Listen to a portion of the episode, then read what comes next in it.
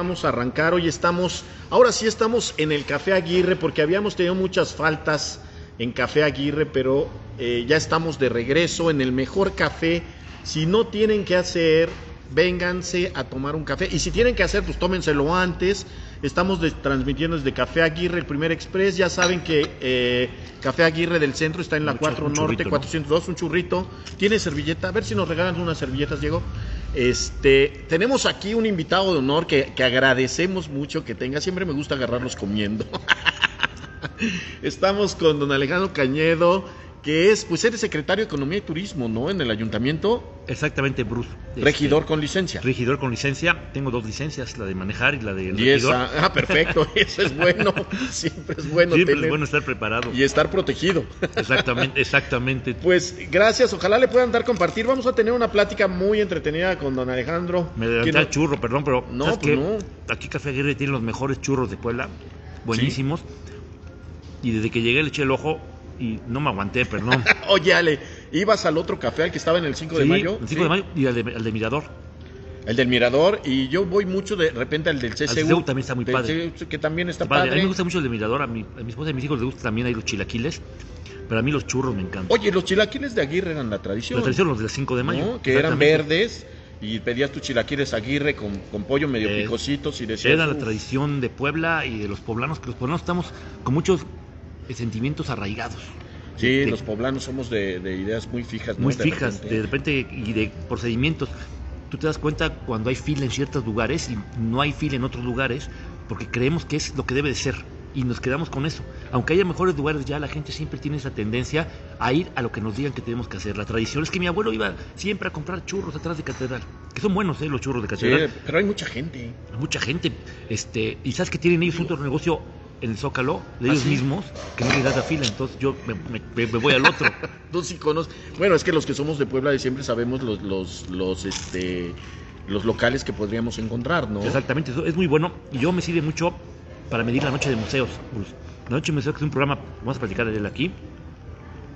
Espero que mi mamá no me vea, porque me va a regañar por Te va a regañar, sí. Mientras estoy comiendo y hablando, me va a te decir, va a decir, Alejandro, no has aprendido. ¿tú hablas o comes? Sí me regaña, ¿eh? Sí, sí, lo creo. Oye, Ale, este, ¿tú con quién ibas a Café Aguirre? Con, con mis papás, yo creo. ¿Papás? Sí, con ya más grande con, mis, con mi esposa. Sí. ¿Tienes eh, cuántos hijos, Ale? Tres hijos. Tienes tres hijos, ya, ya en edad universitaria. Ya, uno ya, ya acabó la carrera, Alejandro. Es historiador del arte. ¿Ah, sí? Estudió histo- historia del arte y curaduría. Lee Qué muchísimo. Interesante, pues debe de ser un nerd, debe de ser un, Lee un muchísimo. Mira, devorar libros. Ahorita, por ejemplo, lleva ya. Estamos en febrero 2 y ya lleva su ter- va, en su tercer libro. Y el primero era de 900 páginas. No, lee, lee muchísimo. Mi hija Paulina estudia economía, va en octavo semestre, y la más chica Natalia estudia nutrición. Dice que yo soy su reto, porque como yo soy complicado para comer, dice que voy a ser su reto. Y si logra cambiar mis hábitos de alimenticios, ya con eso está satisfecho. Pues que sea, que sea su tesis. Su tesis es lo que dice. que su tesis. Mi esposa Patti, ella es agente de viajes igual que yo. Hemos vivido toda la vida de vender ilusiones, porque dicen que el arte de vender viajes es el arte de vender ilusiones. Oye, pues es que viajar es maravilloso. ¿no? Es lo único que te puedes hacer cuando todo lo demás está resuelto. Bruce. Ahora, aquí el problema, Ale, es que eh, cuando decimos viajar, mucha gente piensa Europa, Estados Unidos, y dicen, no tengo dinero, ¿cómo voy a viajar si no tengo ni para ir a Oaxaca, por Mira, ejemplo? yo digo a la gente, viaje por el mundo. Y viajar por el mundo es viajar por la tierra de Puebla, porque es parte del mundo. Claro. Viajar por el mundo es ir al centro de Puebla, porque es también parte del mundo.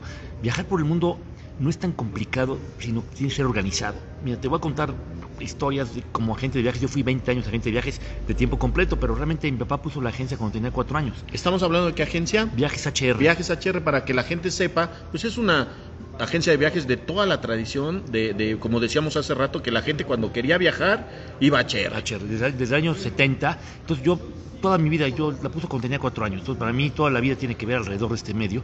Yo tenía muchos clientes, por ejemplo, señoras de la tercera edad, que cada verano se iban un viaje a Europa, al Oriente, y tú decías, eran seguramente esposas de grandes industriales o grandes empresarios. No, eran señoras muy organizadas, que entre ellas ahorraban todo el año y eran maestras de escuelas públicas. Eran mis clientes y viajaban a la India viajaron a Japón y tú decías, es que estos viajes solamente son para los ricos y poderosos. No, son para los que se organizan, ahorran. Y a lo mejor dicen, en lugar de ir al cine todas las semanas en Puebla, voy ahorrando ese dinero. En lugar de ir a, a comprar un restaurante cada semana, mejor voy una vez al mes para darme un gustito y ese dinero lo ahorro y cuando tengo la oportunidad compro una excursión y me voy a recorrer Europa. Ese modelo es que tenemos que ir pensando que si uno tiene esa posibilidad, lo va a hacer, porque el estigma de que viajar al extranjero es caro, es caro quedarte en tu casa y no aprender del mundo. Ah, eso sí, tienes razón. Entonces, yo le sugiero siempre a la gente, empiecen a organizarse. No es cuando uno compra con tiempo, cuando uno hace las cosas ordenadas. Y ahora más todavía por el tema COVID, que requieres muchos puntos de saber que, qué país vas a ir, que, qué vacuna te permite.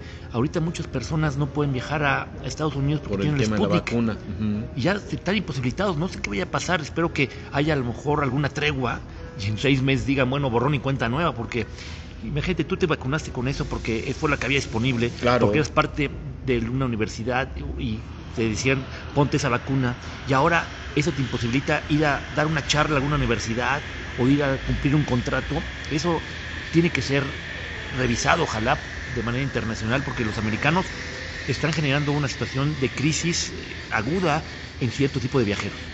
Y bueno, es mucho, es, es un mundo, yo lo comparo con un teléfono celular. Tú ves el teléfono celular, este está bonito, fácil, lo de arriba. Ábrelo, rómpelo, Y, no y adentro tiene una maraña de cables, de certificados, de, de datos, y así es el mundo de los viajes. Tú estás, por ejemplo, aquí, vinimos al hotel, que estamos muy padre, en Café Aguirre, Hotel Milagro. Hotel Milagro. muy bonito hotel, yo lo conozco, he estado en varios de los cuartos, he brincado en alguna de las camas. Sí, ¿tendiste pero cama manera- acá? No, ¿O no tendías, brincabas. Brincaba en las camas, era- era un Ahorita- truco ahí ahorita que nos platico. Ahorita nos va a platicar la experiencia del brincar en pero, camas. pero, pero en buen asunto, porque había amigos que ya después me estaban este, este, diciendo cosas curiosas. Te estaban pidiendo consejos de otro tipo. de otro tipo. Oye, tú que eres buen no, brincador, brincador, de camas. Exactamente, entonces vamos a mantener. Entonces, este, el, el tema es que se pueden hacer muchas cosas. Oye, Alejandro, el tema también es interesante. El papel que juega la agencia de viajes. Se ha enfriado mucho este tema con mucho. respecto a las redes sociales. Pero la agencia de viajes justo era eso, un mediador de tu viaje, un organizador de tu viaje. Tú llegabas a la agencia de viajes y la gente, eh, como debe ser en, en- en el caso de, de HR, la gente conoce, ¿no? Y te da tu mejor, no, no busca el negocio por buscarlo, busca que te, te- te den un viaje adecuado, que tengas unas rutas correctas, que tu dinero sea lo más, este... que te acompañen en el viaje. lo mejor Mira, utilizado. yo mi regla de oro era, mientras no se quejen y repitan, todo está bien. Nunca esperar la felicitación y buscar que la persona sienta que estás viajando con él. Que cualquier inconveniente que puede surgir, porque un inconveniente sales de que sales de tu casa puede pasar algo. El viaje perfecto es como la vida, no existe. Claro. No existe la vida perfecta. Pero sí hay que entender las condiciones, porque puedes llegar un lunes a París feliz de la vida después de haber ahorrado seis meses con tu avión todo realizado y ese día hubo huelga de taxistas en París, que puede pasar muy seguido, o el metro lo cerraron y tú, ay, qué mala suerte. No, así es el mundo. El mundo hay que vivirlo como lo encuentras, porque si quieres viajar es entender el mundo. Y para entender el mundo no es una caricatura, no es una película, es una realidad. Y la realidad tienes que ir a verla, ir a comer a los lugares donde no van los turistas y buscar ese medio de entenderlo. Entonces lo que platicaba del celular es, hay muchísima gente atrás de un viaje. Un agente de viajes puede ser la torre de control que te ayuda a llegar.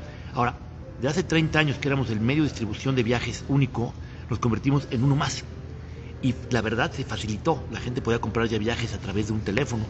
Un boleto de avión ya no es negocio para una agencia, ya se puede comprar fácilmente por un- una compañía grande, una OTA, que es- Ok. le llaman Online Travel Agency, que son los que generaron todo el mercado. Entonces cambió el modelo.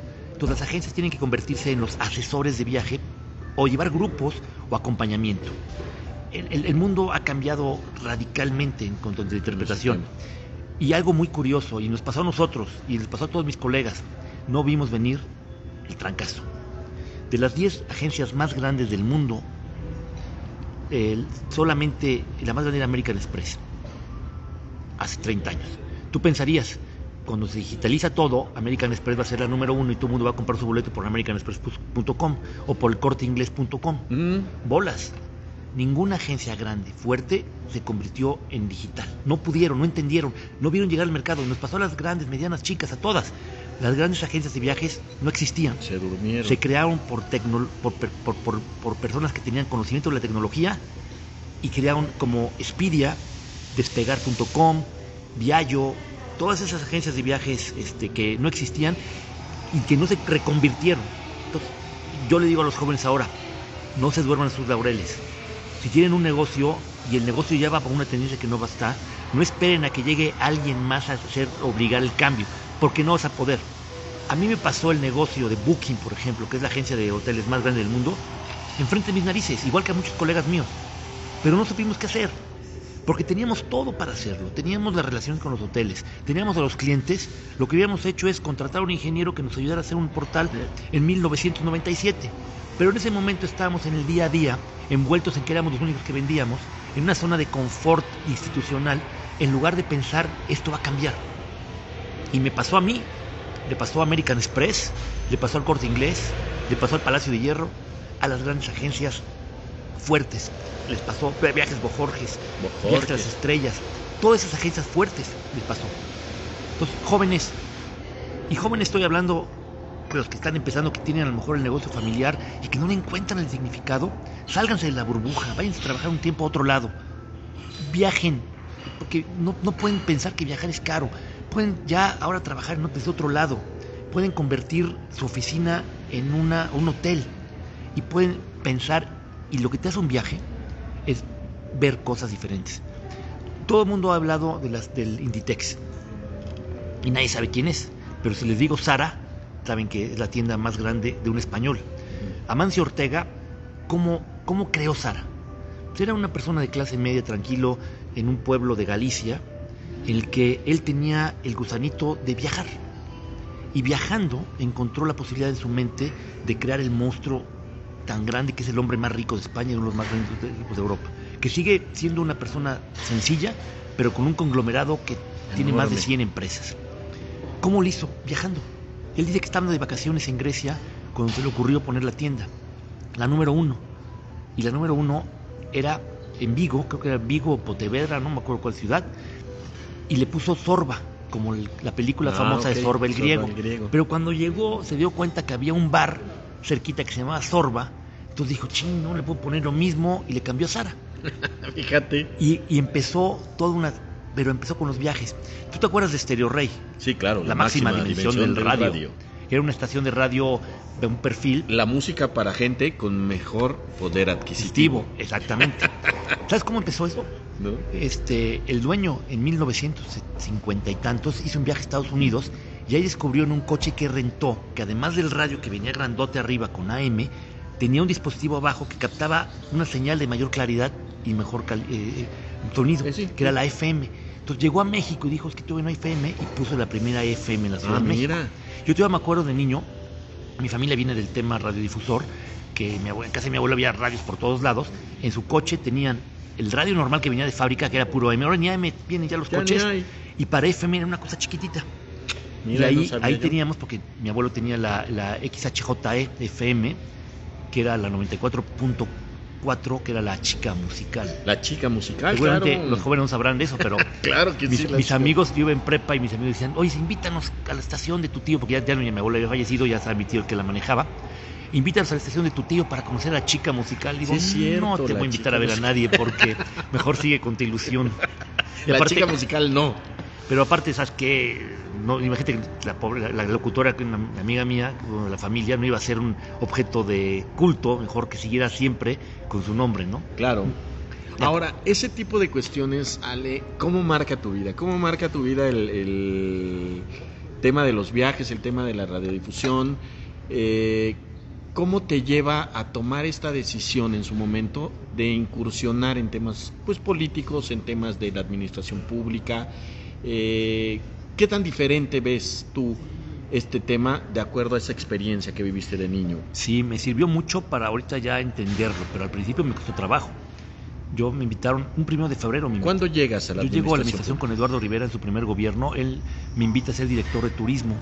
Entré el 15 de febrero de 2011, pero me invitan un primero de febrero, recuerdo muy bien. O sea, febrero es bueno para ti. Bueno, para mí, 15 días antes de que entrara me invitaron y yo no sabía que podía decir que tenía que pensarlo porque mucha gente buscaba el cargo y me acuerdo que platiqué con mi amigo que fue el que me dio mucha de lo que yo aprendí para entender el gobierno, que es Pedro Cejo. Y me dice, oye, el, presidente Eduardo me pidió este, invitarte, me invitó, me habló y me dijo que quería verme, yo pensé que era un viaje. Y le dije, sí, Pedro, cuando gustes te recibo en la fiesta. No, mejor un café. Y me acuerdo que fuimos al Starbucks de la Juárez, que estaba a media cuadra de ahí. Y una reunión que yo pensé que iba a ser de media hora de trabajo se convirtió en una reunión de dos horas ahí me, en nombre del presidente Eduardo Rivera me ofreció el, puesto y le dije, pues déjame pensarlo. Pues yo me agarraron totalmente. él te descubrió, vamos a decir así, Eduardo te, descubrió. Él fue el que me, invita. Yo dije, tengo que pensar, tengo, yo tenía un trabajo ya fijo en la agencia, llevaba gran parte de la responsabilidad de ventas y tenía que hablar con mi papá, con mi esposa, con mi mamá, que me dieran consejos, porque yo no sabía a qué mundo, aunque mi familia siempre ha estado en temas de gobierno, pero no había yo incursionado nunca. Alguna vez en 1992, el gobernador Mariano Piño Laya me invitó como joven recién salido de la universidad a trabajar en un área de gobierno de la Secretaría entonces de Economía que llevaba Salvador Cue. Pero yo estaba muy joven, tenía 23 años y yo no, tenía ganas de trabajar en el gobierno en ese momento. Yo quería comerme el mundo de parte de la, de la parte privada no, y estabas en un área muy padre, ¿no? Que era el área de, de, turismo y todo eso. Entonces, le, me acuerdo que le di las gracias. Este, yo lo conocí a él por, por, mi familia, ¿no? Mi papá fue diputado federal dos veces, mi tío Rafael fue presidente municipal de Puebla, tengo, y mi abuelo fue secretario general del ayuntamiento. Tengo, tengo una, pero una relación familiar de, de, política muy grande, pero yo estaba un poco metido en lo mío. No, no, no, aunque en la universidad fui presidente de la carrera, pero más por otros pero más por rollero. Más por rollero que político. Entonces, este, en ese momento yo metí mucho y cuando me invitan, yo digo, ya hablo con mi papá y me dice, y mi esposa, pues pruébalo, no pasa nada. Y mi mamá también me animó mucho.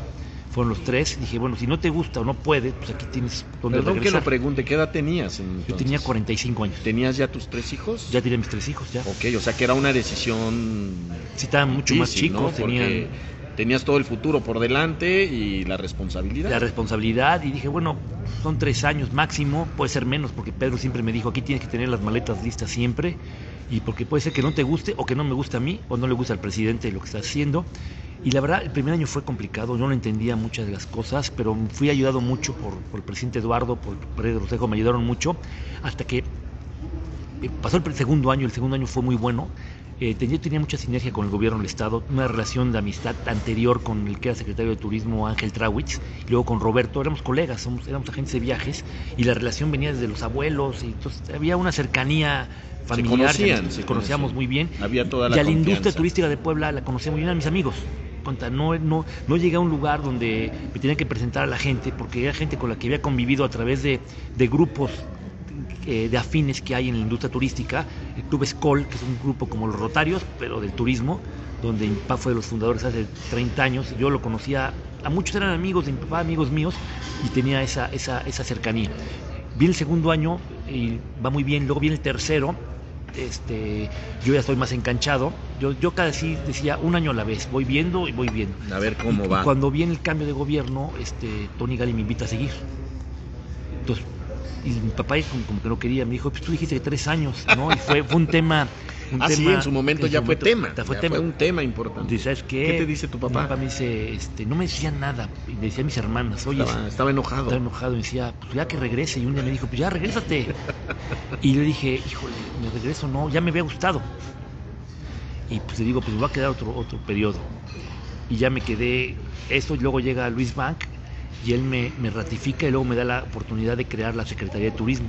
Con Tony Gali cambiamos de ser Dirección de Turismo a Instituto Municipal de Turismo.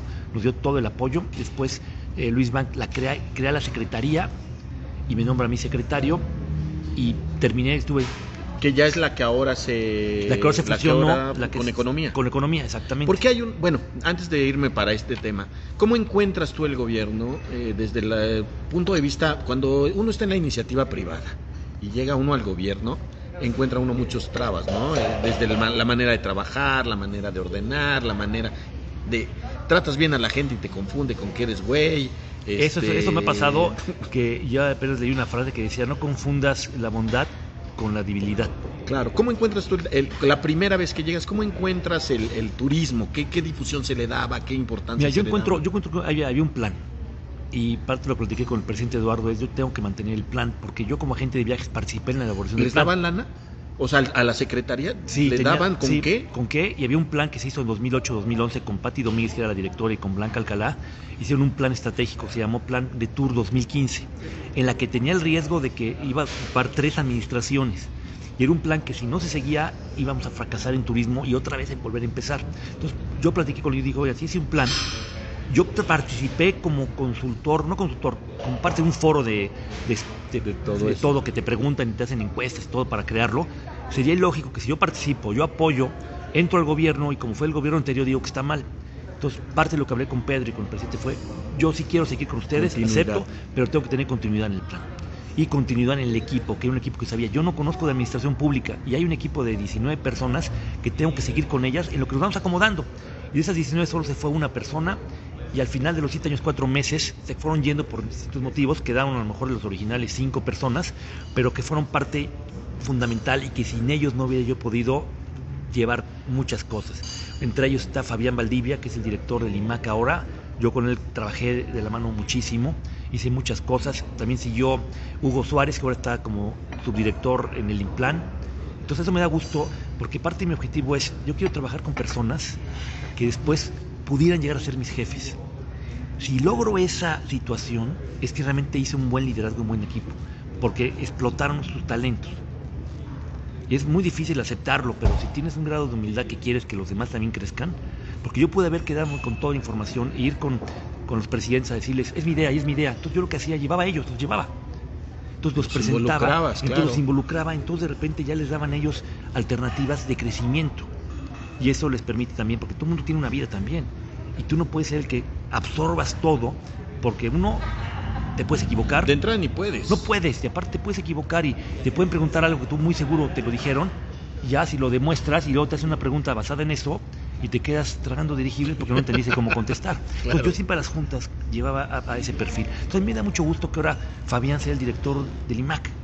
Empezamos juntos, él, él- él siempre ha estado cerca, tan, tan así que cuando yo tuve la oportunidad de ser secretario de Cultura y Turismo en el gobierno del Estado de Puebla, primero con Marta Erika, este, viene la tragedia, después pasa el gobierno Con Marta interino. estabas para secretario de sí, turismo. secretario de Cultura y Turismo. Iban a dividir la secretaría. Eso te que ahorita te lo voy a preguntar, pero exacto, ahí con Marta, ella, tú eras una propuesta para turismo. para turismo, era una propuesta para turismo, me lo dijo directamente, me dijo, mira, te quiero invitar a ser secretario de turismo, ahora es secretaria de cultura y turismo, empezando el año 2020, 2019 vamos a separarla, pero yo ya con todo lo que pasó me quedé todo el periodo del gobierno interino también con Guillermo Pacheco Pulido como secretario de cultura y turismo y el subsecretario de desarrollo turístico era Fabián Valdivia, que por el que empecé de esa manera y, Fíjate. y parte del equipo vamos creciendo, ¿no? Claro. Entonces, siempre es importante, tú no puedes llegar a otro lado si no tienes con quién confiar. Sí. Y sobre todo lo que tú dices, cuando se trata de la administración pública, la gente que está ahí es la que conoce. La que ¿no? conoce, entonces yo, me, yo lo que hice como los abogados, me allano. Vi quién sabía, me quedé, fui aprendiendo. Al principio sí ah, hubo gente que sí se, apro- se aprovechó de mi Sí, ingenuidad se quiso pasar de y me listo. decían cosas que no pasaban. Luego me, me- me ponían mucho miedo, pero también otros sí me ayudaron. Por ejemplo, un día me dicen, hay que hacer un alcance. ¿Qué es eso? ¿A quién? ¿A quién? ¿A dónde? ¿Dónde No, corro? Mandaste un oficio, alcanzar un oficio. O también un día me hicieron, este, me acuerdo muy bien que alguien me este, mandó un oficio, un regidor, y no se lo quisieron recibir porque era parte de después de la hora de recibir. Y el regidor, que era nuevo, me habla y me dice, oye, ¿por qué, ¿por qué no quieres recibirme un oficio? Yo ni enterado ni estaba. sé. Dije, ¿cómo que no quieres recibir un oficio? Llegué, oigan, no, es que aquí los oficios se reciben tal hora, tal hora. Pues a partir, porque así era antes. Le dije, pues a partir de hoy los oficios se reciben a la hora que los traigan. Ah, mira. Y si urge algo, le toman foto, apisaban los teléfonos y me mandan y me dicen. Si es algo que ya saben cómo he respondido, lo responden, ya no me pregunten. Y no va a haber ceremonia, de porque había una ceremonia de lectura de oficios que así tenían, eran, eran condiciones que Sí, tenían burocracia antes. Burocracia. total. Digo, si llega un oficio y les piden churros, como este, ya saben dónde están los churros, ya no me pregunten, oye, ¿le vamos a dar churros? Sí, no te... Entonces, eso, eso fue, y ya, ya fui tomando. Yo lo que he tratado de ser siempre es, es uno de los, un agente de viajes que está promoviendo el turismo, apoyando a la gente de fuera de la industria adentro del ayuntamiento. Es parte de lo que trato de hacer. Que alguna vez nos podemos equivocar, podemos hacer, hay situaciones complejas, no todo depende de uno, Claro. pero pues, tratar de hacer lo mejor posible, este Bruce. No, y eso es, pues decían por ahí, pues para eso se alquila uno. Déjame saludar rápidamente a alguien de los que nos están viendo, Salvador Gil, Carlos Oropesa Rosales, Roberto Orea, le mandamos un abrazo, Gloria Mejía, le mandamos un abrazo, Ogarrio Blasro, Florencio Sierra también te manda muchos A saludos. Florencio, buen amigo. Te manda muchos Gloria saludos. también. Leobardo Espinosa ya me está troleando, dice felicidades como siempre Alejandro Cañedo Presca, profesional, dispuesto a servir y con acertadísimos comentarios. Gracias, Leo. Ido a su programa también. Otra vez tuve, ¿Sí? una, tuve un muy buen programa con él ahí. Sí, fuiste a verlo. Fui a ¿Estuviste verlo. con ellos? Estuve con él, con Gerardo Y y, con Gerardo. Eduardo. Y ahí estuvo padre, porque Son- me hicieron son- buenas preguntas. Leo es, es, es buen, es, es- creo que es un periodista. Él dice que es hotelero, empresario, eh, anticuario. es un, pero es un troll, es un troll, es un agresivo, es Hace un buenas grosero, preguntas. No, ya- me la paso muy bien con él. Son ido- buenos hombres. Lo conozco pues, de, to- de toda la vida. Leo, su hijo, es muy buen amigo y siempre eh, agradecido por la, la- la confianza que me ha dado. ¿no? Además en el tema turístico también. No, ¿no? ellos fueron los, los que trajeron Son- el primer Hotel Boutique a Puebla. El hotel que sea, hicieron que ellos. El concepto El prácticamente. concepto lo trajeron a Puebla ellos. El concepto del hotel eh, Mesón de la Sacristía de la, compañ- de la compañía. hermoso. Eso fue un concepto que Leo y Leo Hijo desarrollaron. Pero, ¿sabes qué es lo más importante? Que fueron los primeros en entender que a través de programas de relaciones públicas podían posicionar al hotel y a Puebla. Entonces, ellos son los que empezaron a ir a la Ciudad de México a vender. No estaban aquí esperando que llegaran los Que turistas. llegaran, claro. Entonces, es, es un buen ejemplo. Es un concepto muy interesante que además hoy se ha, ha proliferado en Puebla. ¿no? Exactamente. También mandamos a Nut, te manda muchos saludos. Nut, este, ¿Nut? Tina Tello, sí, Nut, de Nut- Nutilandia. Nut Krosner. No, Nut, de Ah. Nutilandia, mi Ah, señora esposa. Ah, sí, tengo un amigo Nu también, por eso También. mejor, pero- Saludos, Bruce, que tengan buen día. Doña Tina, que es mi, mi suegra, Gil Valencia, Mirna Sotomayor, que nos está oyendo desde Francia. Eh, ¿Qué parte de. Francia está? ¿En qué parte de Francia estás, gorda? Creo que está cerca de Italia, Ah, ok. pero no tengo la certeza. Ahorita ojalá nos pueda contestar. No está en el mero París, pero creo que está como a dos horas o tres horas de por ahí. Dice Carlos Ortiz, saludos a don Alejandro Cañedo, un hombre extraordinario, excelente servidor público. Gracias, Carlos. Chitameu, le mandamos saludos. Mi querida Lucía Sandoval, le mandamos un beso también. A todos los que se están conectando, Tess Castro. El señor Alejandro Cañedo es un señor muy querido. ¿Por qué te quiere tanto la gente, Ale? No sé, mientras me ¿Te quieran, quiere? yo quiero que me quiera mi, mi, mi mamá, mi esposa, mis hijos y mi suegra y mi papá. Pues que te quiera tu suegra. Sí, Porque los otros de cajón te van a sí, querer. verdad, exactamente. tu suegra, quién sabe. ¿Qué, qué, qué? A mí cuando me dicen eso digo, pregúntale mejor a mi suegra y ya con eso. Ella sí, es, sí. es el mejor Es el termómetro. mejor termómetro. ¿Para qué no? Porque uno, ¿qué puede decir de uno? O tu familia. O mi familia, No, no, exactamente. tú dices bien, la suegra es el mejor termómetro. Termómetro. Que le pregunten a la suegra cómo es uno y no les Y van a mentir. No les van a mentir. Ahí, porque mira, la vida es lo que yo soy, lo que yo creo que soy, lo que la gente piensa que soy y lo que realmente mi suegra dice que soy. Eso sí es importante. ¿Qué está fallando en la familia ahora, Ale? La falta de comunicación. ¿Hay falta de comunicación? Eh, no, o mira. la extensa comunicación que se ha abierto. Yo creo que es extensa comunicación. Tenemos demasiada información. Yo me acuerdo de niño, teníamos un canal de televisión. Cuando veíamos al otro día en el colegio decíamos, Chino, oye, ¿te acuerdas que estaba viendo una película así? Y se fue la señal, ¿verdad? Sí, todos nos quedamos que se fue la señal. Y todos platicábamos lo mismo. Habían dos o tres periódicos, había más concentración. En mi casa siempre llegaron muchos periódicos. Mi papá llegaban tres o cuatro periódicos, en casa de mis abuelos hasta 20. Todos los de Puebla llegaban, llegaban todos los cuentos, ¿te acuerdas de Editorial Leíamos, Novaro? y leíamos también la columnita, la, la tira. La tira, la tira de- del Excelsior, ¿te acuerdas? Sí, que tenía claro. muy buena, que en la parte de atrás venía Mafalda. Siempre llegaban muchos, muchos periódicos. Y cuando yo de niño iba a comer a casa de mis amigos, yo lo que esperaba llegar a una casa era ver periódicos. Ah, sí. Y no había periódicos. Y se me hacía raro, dije, qué rara familia que no llegan periódicos. Luego me enteré que los raros éramos nosotros, que llegaban muchos. Oye, ¿le- ¿lees mucho? Sí, me, me encanta estar leyendo todo el ¿Qué tiempo. tipo de, de lectura te Mira, gusta? Vaya, novela. Novelas, novelas, novela histórica me gusta mucho. Ahora, lo que más me gusta es que con mi hijo Alejandro comparto muchos gustos y él me recomienda. Hay un actor que se llama Santiago Postiaguillo que ha escrito mucho sobre la Roma antigua. Hay una novela que se llama Yo Julia, él me la recomendó. Yo como que decía yo, tan, tan, tan lejos, no sé. Me encantó, apenas él me, me recomendó también otro de esa novela de, de- ay, ¿cómo se llama esta? Perdón, te interrumpo. En Borgoña. Sí, Me dice Borgoña, es ah, mi muy prima, bien. está en Borgoña. Ah, pues muy bien, que se toma un vinito. a- un vino, dice. honor. Uno, uno de Borgoña. dicen Uno de Borgoña, ¿no? sí, pues sí, buena zona. Le va a pasar para- El frío va a estar bonito ahorita, pero bueno, es temporada que vaya a esquiar, mejor le queda bien alguna No, estación. pues ya, ella ya tiene mucho tiempo allá, así que seguramente ahora si, si nieva o hay algo, Ya no- ya- la ya- madre, ya no es como nosotros. Perdón, te me Ah, decías, te te decía, este, me gusta mucho. Mira, mi autor favorito que más he leído de libros de él es Jeffrey Archer. Es un autor inglés que fue político y diplomático, pero que escribe con una claridad Entonces muchos me dicen, no, pero es un bestseller. No, es un cuate que explica muchas cosas. También me ha gustado Leon Uris.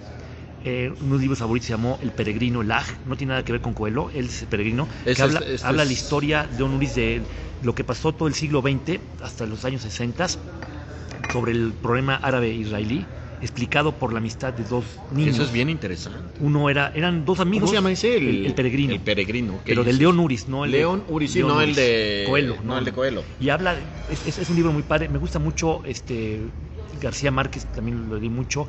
Los, los rusos me gustan muchísimo, junto a Tolstoy. Este, es alguien que, le- que he leído a Dostoyevsky, que te cuesta trabajo, es bien difícil Dostoyevsky.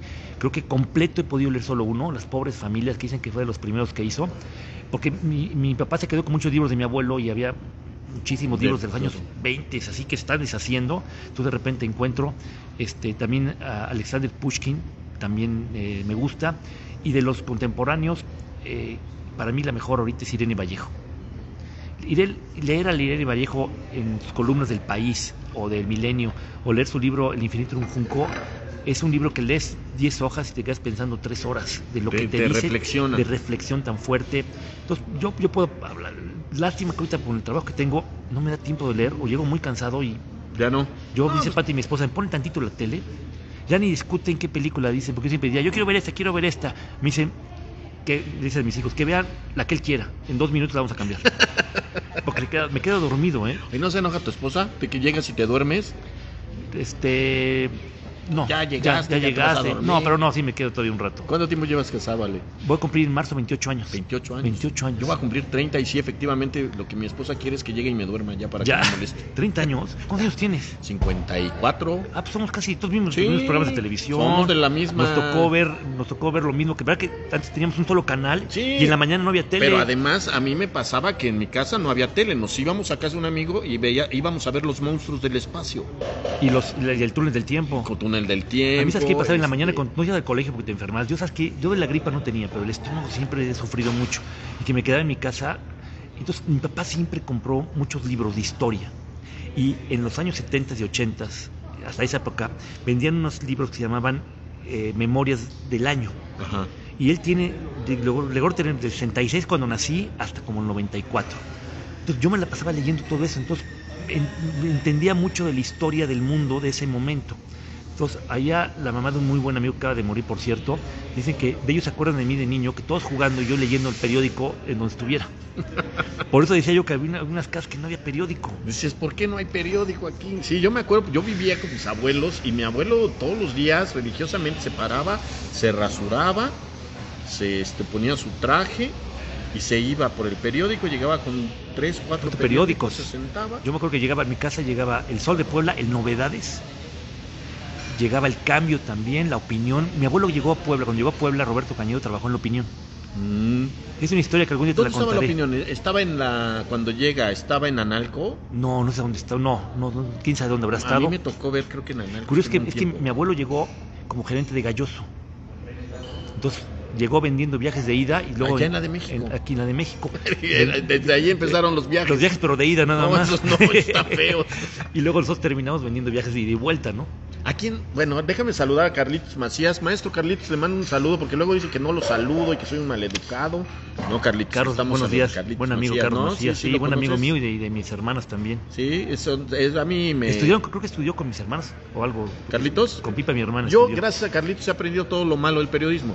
Sí, pero es muy amigo de, Pi- de mi hermana. Creo que estudiaron, trabajaron juntos. Mi hermana este, ahora trabaja en la agencia, pero mucho tiempo trabajó en televisión de la República Mexicana, TRM, cuando Mm. iniciaba y trabajó en el gobierno de, de Piño Laya. Y ahí, posiblemente, sí, Carlitos, yo es un buen amigo, lo conozco desde que empecé a entrar a este rollo y la verdad es que es un tipazo. un Sí, muy buen amigo, le mando, le mando un abrazo. bueno, Qué bueno que está por acá. Él sí conoce parte de la historia de mi familia, sí puede Sí, decir. él sí, él sí, Sí, puede Pues es decirme- que Carlitos conoce la historia de muchos que Sí. no quisiéramos saber. Oye, que, que, que ya me perdí de repente. También en el del, tema del del- periódico. del periódico, de toda la información que cuando éramos chicos tú y yo, pues había un solo canal de televisión, periódicos, eran novedades de Oye, Puebla. y cuando empezaba la televisión empezaba a las 4 de la a las tarde. 4 de la tarde, sí. Y horrible, pura telenovela. y- Sí, empezaban las telenovelas. Yo podía ver la tele hasta las 7 de la noche y hasta las 8 y a las 9. 8 me la cortaba mi mamá. Nada Oye, ¿no que- veías esta noche a las 11? No, no de llegaba yo. No, no llegaba yo. Yo Yo, ya cuando era grande me escondía y como que me salía. quería de- ver las películas, pero de repente cortaban la transmisión.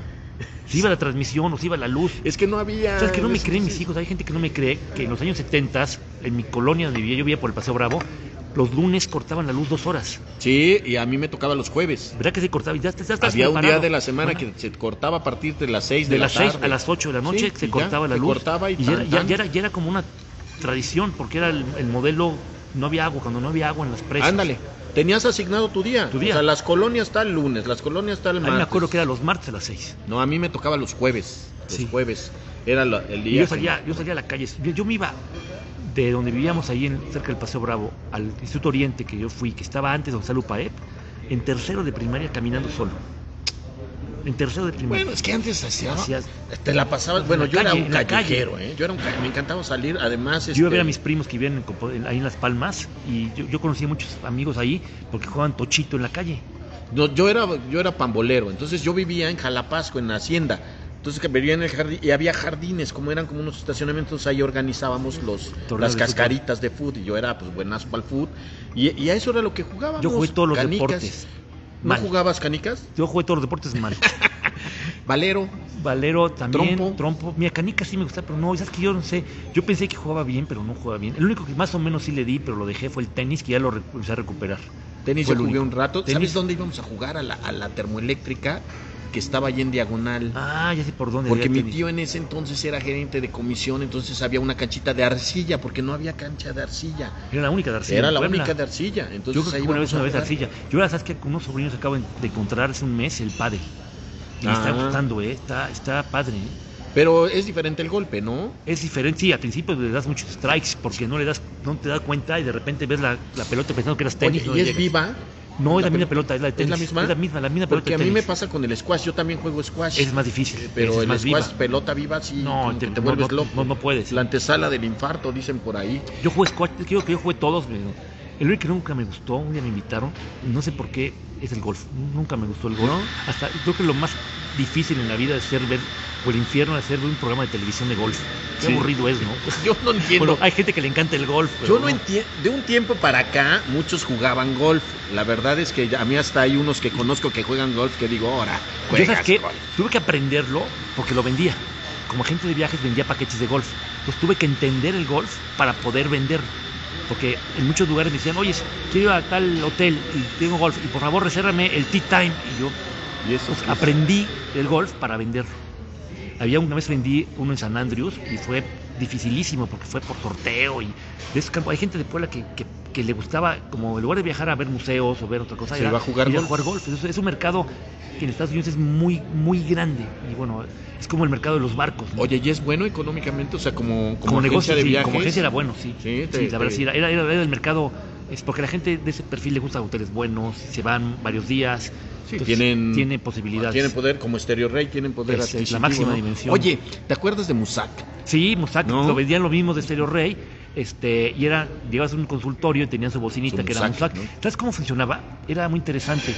Yo lo quise hacer, cuando tenía 24 años quise hacer ese negocio. Eh, las estaciones de radio de FM eh, van por una, una, una banda y tienen, por cosas tecnológicas, dos bandas que son subportadoras. Y a través de la subportadora metían la música de Musac, que tenía que tener un receptor.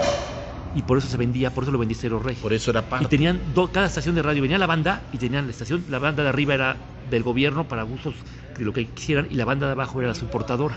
Mm. Skytel por ahí sal- por ahí, por ahí hacía, entonces utilizaban muchas de esas bandas, entonces no te necesitabas un cable, sino que con un receptor tomabas la parte de ahí. Yo que me acuerdo que quería hacer una estación de radio por soportadora, pero nunca la pude hacer. Fíjate, y era interesante porque se supone que era como música de ambiente, Eh, te el consultorios, lugar en los y todo, consultorios te ¿no? llegaban y es como ponerte olor- olores ahorita. sí, sí, sí, sí, cierto. ¿Qué viaje recuerdas más de tu infancia? Híjole, de mi infancia, ¿Alguno que te haya impactado? así Sí, mira, tuve la oportunidad, yo gracias a la agencia de viajes tuve la oportunidad de viajar. Eso imagino. Aunque no viajaba con mis papás, era curioso, con mis papás trabajaban los dos. Yo tengo, vengo de una familia que mi abuela materna en los años 50 se trabajaba. Cosa raro, era la que administraba la estación de radio de mi abuelo. Y mi mamá trabajó desde el año 72 o 73 en la agencia. Entonces, en verano era su trabajo fuerte, entonces mm, teníamos que viajar solos, mis hermanas y yo. Luego mi hermano, que, que es más chico también, era como que no se nos hacía raro, entonces yo aprendí a viajar solo desde ¿Tú muy eras el grande? Yo soy el grande, somos Tú eres el cuatro. grande, Soy el grande, sí. Soy el te más grande. tocaba cuidarlos. Pues no me hacían mucho caso, ¿eh? No, no creo, no. Y aparte mi hermano más chico dice que se acuerda que yo no lo pelaba. Entonces, este, iba a campamentos de verano a Estados Unidos. Ah, Y tuve la oportunidad de ir uno a Minnesota hasta, hasta, hasta lejos, a los 9 años y luego a los 11 años. Y cuando fui a los 11 años, un amigo con el que fui de Puebla, Raúl Costes, su papá fue por él. Y llegó por nosotros al campamento el último día y me dicen, oyes, ya le dije a tus papás, pero tú decides. Este, nos vamos a regresar. ¿Te quieres regresar ya en el avión a México hoy o mañana? ¿O nos acompañas en coche? Nos vamos a ir desde Minnesota, que es la frontera con Canadá, hasta Dallas, en Texas Ahí van a bajar, un atravesar road todo. trip, todo. Una semana más. Yo dije, una semana más de vacaciones, claro. Venga. Entonces fue un viaje, lo recuerdo perfecto, porque salimos de Minneapolis, pasamos a Des Moines, o Des Moines en Iowa, después fuimos bajando hasta Oklahoma, pero pasamos antes por Kansas, que fue cuando descubrí a los 11 años que Kansas City no era Kansas State, sino Kansas, Missouri. Estuvimos en Oklahoma unos, unos días y de ahí bajamos a, a Wichita y después a Dallas. Una semana recorriendo el Midwest, que le llaman norteamericano. Es un viaje que no se me olvida. ¿Viajar te hace diferente persona? Sí, te quita prejuicios, te da entendimiento de que lo material no es lo importante, sino lo que tú te va ganando y es lo que te permite hacer mejor las cosas. Eres, al final de cuentas, eh, un hombre de experiencias o una mujer Yo de prefiero, yo prefiero estar, de verdad, soy el hombre, la gente dice soy el hombre más feliz. Mira, una vez tuve la oportunidad de pasar mi cumpleaños en un avión. Fui a la Feria de Turismo de Fitur, me acuerdo 2000, fue 2008. Y el vuelo de regreso era, me dijeron, oye, el vuelo para que tengas lugar con puntos, porque yo buscaba viajar con puntos, es el domingo 3 de febrero. Y alguien me dijo, mi esposa me dijo, pero es tu cumpleaños. No, padrísimo, me le voy a echar un avión. Y aparte, yo como soy obsesivo en volar, volar, agarraba rutas más largas.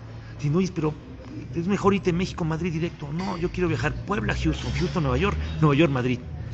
Porque a mí me gustan los aeropuertos. Entonces llego al aeropuerto, empiezo a ver gente, empiezo a caminar. Este, tengo un juego con mis hijos que les digo, mira, vamos a jugar con gente que nunca vamos a volver a ver en nuestra vida. A ver.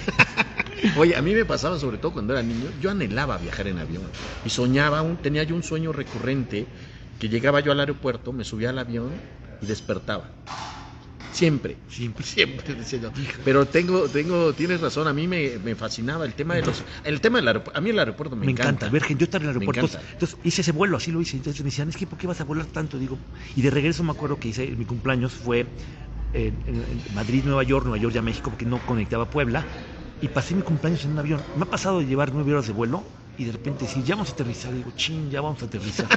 Cuando ves que la gente, hay gente le pone muy nerviosa. Sí, el aterrizar y el- o el Y despegar. mi mamá ¿no? que vuela mucho le pone muy nerviosa y a mí disfruto los aviones. Es que dicen que en el despegue y en el aterrizaje es realmente el tema de el la- tema del complicado. peligro, digo. Y me he subido a aviones, otra vez me subí a un avión como bochito, de cuenta que chiquititos, y allí íbamos y de repente iba con unos acompañantes, todos iban así agarrados, y yo le iba preguntando al piloto todo, y A mí me pasó cuando fui a Colima, creo. Había unos avioncitos que viajaban para allá y también parecía, era más grande que era un ADO que Sí, te voy a contar las dos veces que a mí me encanta volar, solo dos veces me ha dado, no miedo, una me dio como temor raro y otra vez sí me dio miedo. Una fui en un, ¿te acuerdas de California? Ya puedo Sí, decir la claro. línea.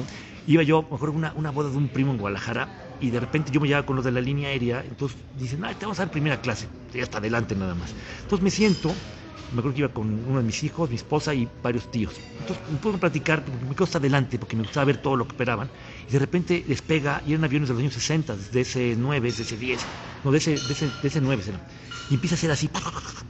Y de repente veo el, el primer mensaje no verbal de alguien que me espantó. La zafata, las zafatas están acostumbradas a Sí, eso, a todo eso. pero se sienta, se pone así y se persina. Valió. Y dije, ya valí, ¿cómo se puso? Me puso nervioso todo el vuelo a Guadalajara. De que se persina. Es un.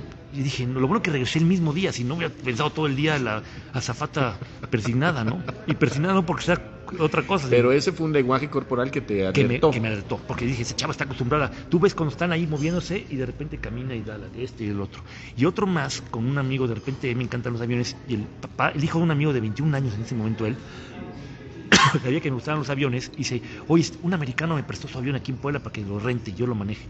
Lo fui a ver, me dice, ¿cuándo quieres volar? Pues la próxima semana. me acuerdo que vamos, yo me pongo la- la- los audífonos, vamos allá, dice, ¿dónde vamos? A Cuernavaca, vamos a aterrizar.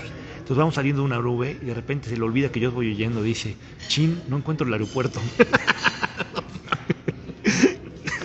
Sí, no, ya arriba. y que le digo, ¿Qué pasó? Ah, no, no, aquí iba a estar. Ya va a aparecer. Y, nada, ahí no puedes sacar tu GPS. No, así me dijo, no encuentro el aeropuerto. Los que iban atrás conmigo, iban, no, iban, no iban, este, los invité, dos personas que trabajaban conmigo, porque queríamos hacer un taxi.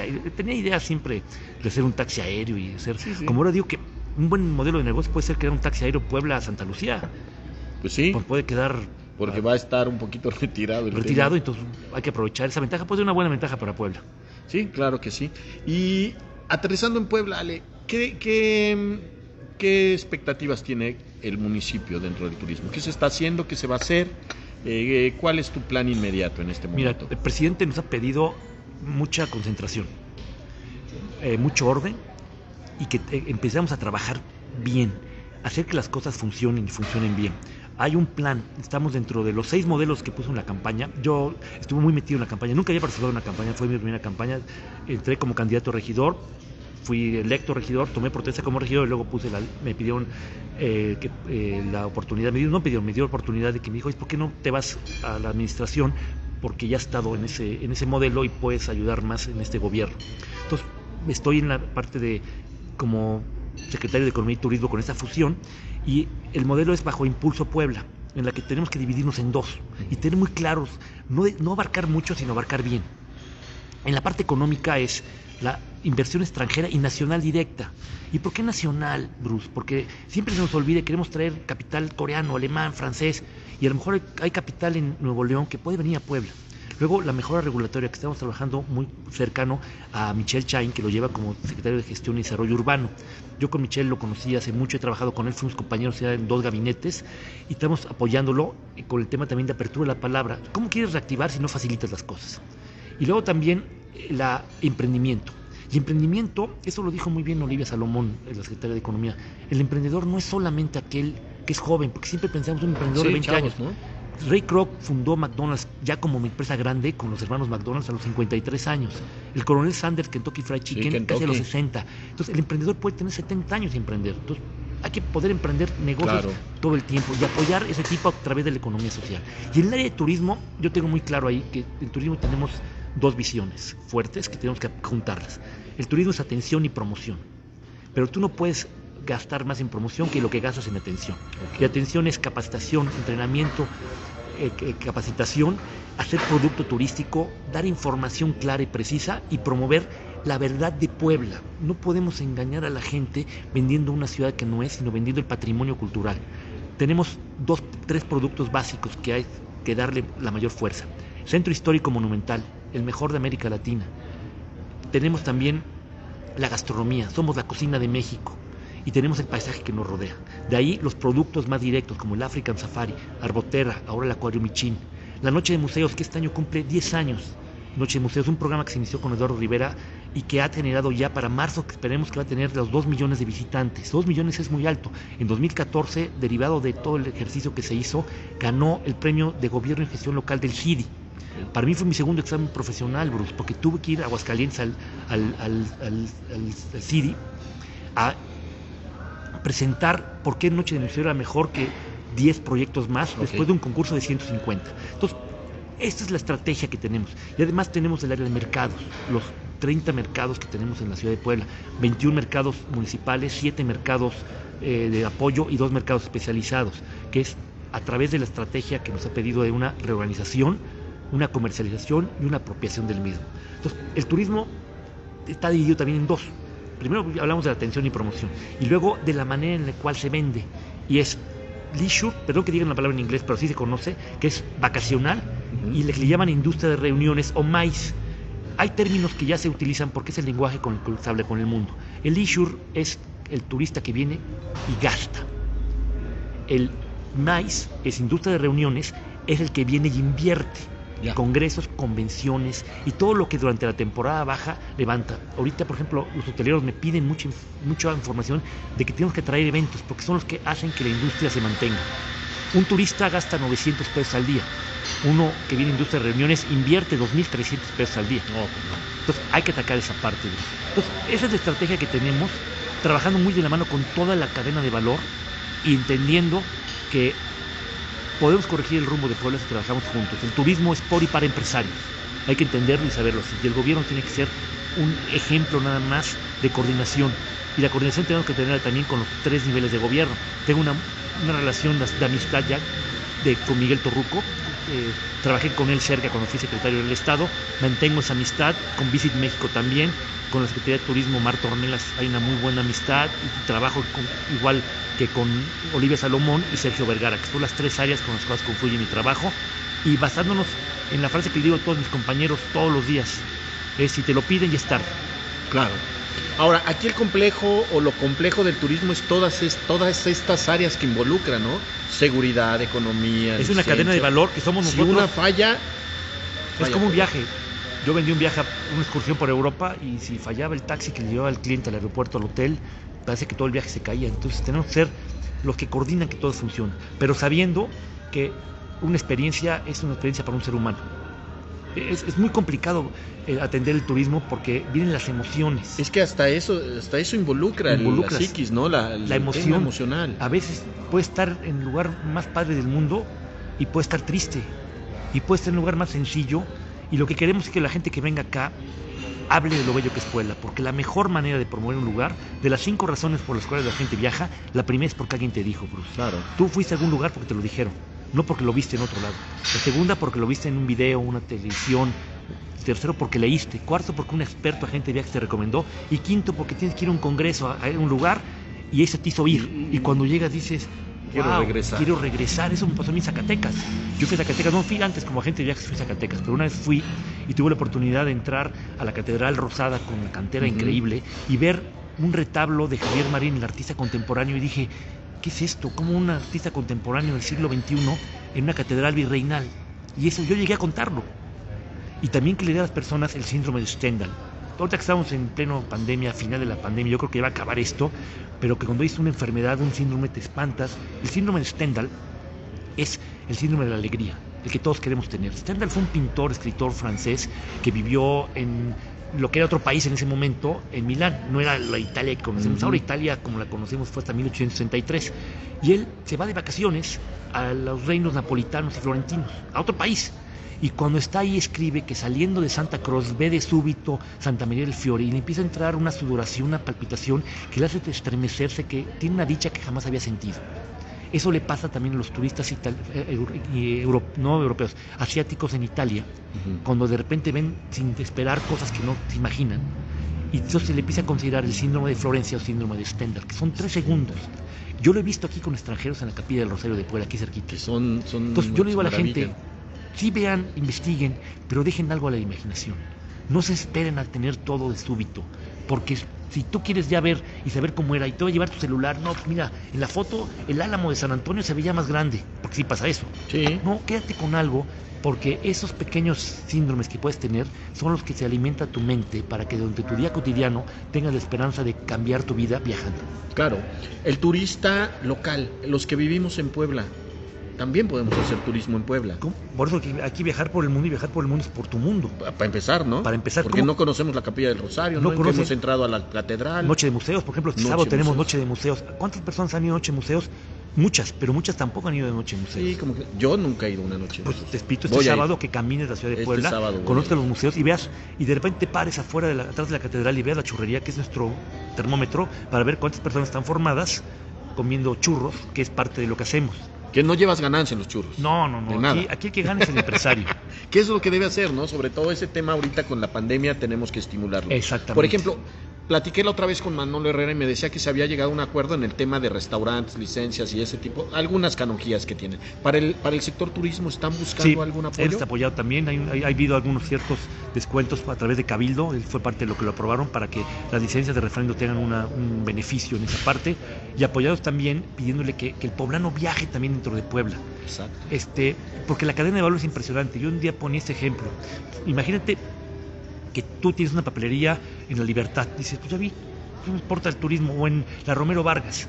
No, a lo mejor tu vecino es un mesero de Café Aguirre que cuando le da una propina porque estuvo lleno el hotel, llega y tiene que comprar útiles para sus hijos, los compra allá. Ahí está el reflejo del turismo. Claro, porque además en este país el turismo es una parte fundamental de la economía. Es, es fundamental. En España lo entendieron muy bien en la época de Franco. El mejor ejemplo fue el ministro de Información y Turismo, Manuel Fraga Ibarne, que generó toda una estrategia para interpretar el turismo, lograr ser el punto de referencia del resto de Europa y cuando España empezó a tener problemas porque todo era sol y playa y vieron que ya los aviones de largo alcance permitían a alguien muy fácil viajar a República Dominicana, Phuket, a Cancún y la gente, el alemán decía, pues ¿por qué voy a España si puedo ir a otro lado más fácil? Entendieron que reconvirtieron y se volvieron en la ciudad ciudades patrimonio como el punto. Y aquí tenemos que apostar por el patrimonio, porque el patrimonio es cultura y la cultura lo llena todo. Sí, la verdad es que es fundamental eso que tú dices, ¿no? El- la economía tiene que basarse en muchos pilares y uno de los pilares, pues, sobre todo en México, es el turismo, ¿no? Y tenemos cosas maravillosas. Y descansar no significa no hacer nada. Descansar es cambiar de actividad. Oye, antes de que nos vayamos, platícanos del tema de las camas. ¿Por qué brincabas en las Ah, camas? es un- ¿De dónde, ¿De dónde salió, esto? esto? Salió porque cuando iba con mis hijos de vacaciones, el que llegaba primero al cuarto del hotel, llegaba y brincamos para probar la cama. ¿Es lo más importante la cama? Sí, porque es donde duermes, es lo más Cuando importante. llegas a un hotel, si hay mala cama, ¿ya bailaste? La clave es la cama, el baño y el internet. Sí, ahora el internet. Ya ¿no? lo demás sobra. Si no hay wifi, Si ya no hay no wifi, quieres. ya no quieres estar. Ya antes era, te antes era gratis, luego te lo cobraban y luego te lo daban chafa. Entonces, ya tan importante tiene que ser el baño, la cama, el internet. Puedes tener una alberca padrísima, pero no. La cama tiene que ser porque es donde vas a recuperarte. Yo una vez estuve en un hotel, me acuerdo, que tenía la- el aire acondicionado una fuga y hacía pic. Llegué y la oí, pero dije no pasa nada. A la una de la mañana era ¿Cómo no? pic, pic. Tuve que hablar y cambiarme de cuarto porque el otro día tenía una conferencia. Entonces no iba a llegar yo lampareado, ¿no? ¿Cómo debe ser una cama? ¿Dura, suave, Pues bien tendida. Bien tendida? Bien ¿Cómo tendida. se tiende como- bien una cama? Como se tiende bien una cama. Entonces, una vez estando yo ya como director de turismo, iba yo a los hoteles y me decían, ay, si echamos algo, la patita de buena suerte. Me aventaba, pero ya lo hacían con dos, tres personas. Y ya estando yo en la Secretaría de Cultura y Turismo del Estado, viajando dentro del interior, en Izúcar de Matamoros, a un este, balneario, de repente me dicen los dueños, oye, ahí tenemos, era una cooperativa, ahí tenemos unos cuartos, quiero que lo conozcan. Y veo y digo, ah, puedo probar la cama. Entonces voy, me aviento, y Miguel Ortega, que era mi jefe de prensa, me grabó. Mira, mira qué bonito salió. Yo dije de broma, pues súbanlo. Y, y de repente empezaron a buscarme, a buscarme. Los hoteles, ya me, ya me hablaban los hoteles para eso. Y ya ibas ya eras, ya eras Ya, este. Hasta que de repente, ya cuando se empezó a chotear, dije, ya no. Ya, ya cuando ya, ya, todo hay que saber en qué momento retirarte. Sí, para no ser inoportuno Para hay no que saber retirarse. Hay que saber tiempo. retirarse a tiempo. Sí, eso es Ese importante. Es clave. Entonces, yo mismo tomé la decisión un día. Pe- pero ese tema es involucrarse, Ale. involu- sí, O sea, si tú no te involucras con tu trabajo, difícilmente va a funcionar o le va a atraer a la gente. Este tema de las camas que hiciste, a la gente le gustó. le gustaba. Y quería ir a los lugares. pues, a hacerlo. ver, vamos a ver la sí, yo tuve de repente vistas en hoteles que me decían que 20 mil personas vieron el brinco. el, pero el brinco a la cama. cama. Cuando, cuando ya se volvió esto algo que ya me iba a sobrepasar, yo mismo me retiré, sin que nadie me Sí, dijera. porque también empieza a caer en un choteo, como En un tú choteo dices. y, y también ya no quiero ser el payaso del circo y yo lo hacía por promover los hoteles, por promover la cultura. Es como cuando estás en un restaurante y el mesero no te hace caso, tira la taza y dice, ¿qué pasó? No, ah, la, la cuenta o algo así. quería, quería, nos tocó un tema difícil, yo por eso fue la frase que hicimos en un momento de no somos playa, somos patrimonio. Cierto. Y la gente decía, ¿por qué no somos playa? Y había extranjeros que me dijeran, es que tienes razón, pensamos en México, pensamos en playa. Y tú me dices que no somos playa, entonces ¿qué son? Entonces, es, cambiar. Yo me baso mucho en, el sesgo de supervivencia, de analizar lo contrario a lo que la gente ve.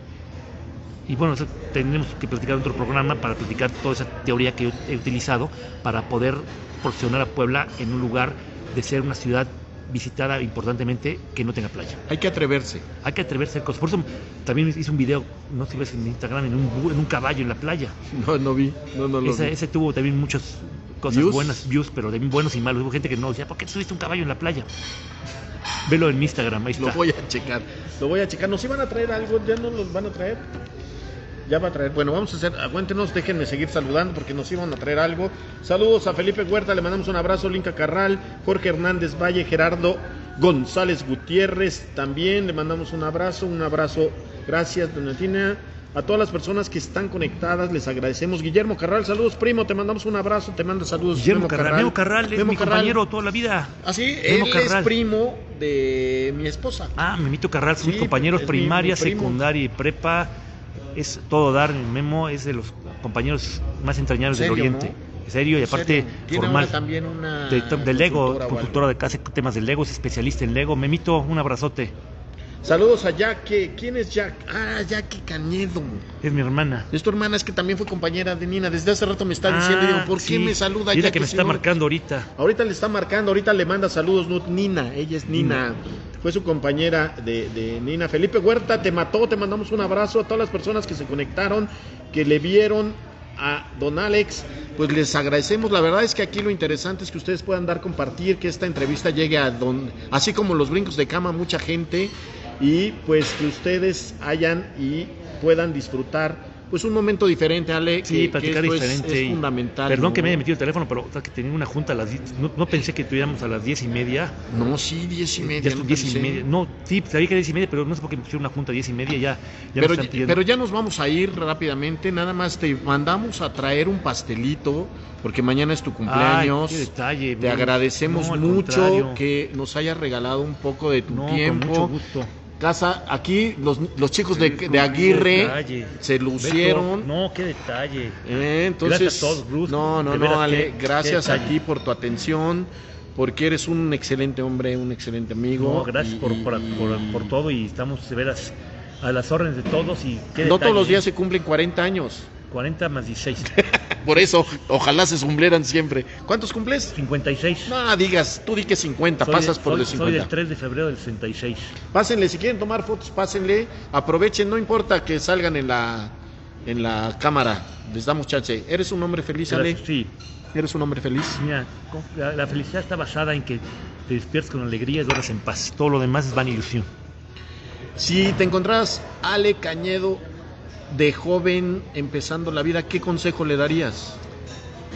Que se hubiera ido a vivir un tiempo al extranjero, más tiempo al extranjero. Que viviera más en el Un extranjero. tiempo para regresar aquí a cambiar, que, que, que dejara de ser tan preocupón. Preocupón. ¿Eres sí, preocupón? Sí, un poco. Yo sí, desde, esa- desde joven, entonces, a lo mejor no tomarme las cosas tan pecho. Muchas cosas que pensé que pasarían no pasaron, entonces. Pero no se te quita, es algo que no se te quita. ¿Y lo que tiene que pasar? Pasó, pasará. pasar. Pero siempre andamos con esa situación. Pues pide un deseo, apaga la vela y te deseamos lo mejor. Que Dios te llene Gracias. de muchas bendiciones Muchas gracias, a ti a tu familia. Veras, Agradecemos tu No se me atención. va a olvidar este cumpleaños. Es, gracias a ti. es, es un honor, Ale. La verdad es que todos estamos muy contentos de, de haber podido interactuar. La gente programa. te quiere mucho. Eso, eso es, me queda muy claro desde que anunciamos que ibas a venir. Solo comentarios buenos. Es más, que me disculpe mucha gente que me escribió y que me dijo que te saludara. Pero bueno, todos esos No, recibe tus saludos en global. Y espero volver a venir contigo. Seguramente invitas y ya así. hacerlo más relajado sin cumpleaños. Y si no hacemos uno en, en algún hotel Punto o hacemos, turístico. ¿no? Sí, Y- sería y padrísimo. ¿no? Nos ponemos de acuerdo. Muchas gracias, a gracias. todos. Ojalá Gracias. nos vean en la noche. Recuerden que tenemos el programa de Al Helicóptero 9 de la noche a través del Distrito Indie. Agradecemos a Ale, a todas las personas que se conectaron. A Café Aguirre, que siempre nos atiende muy bien. A todos los muchachos, a Elsa, a todos. Luis Aguirre, Vicente Aguirre, todos ellos. Gracias, Elsa. Y vámonos, porque ya se tiene que ir el señor.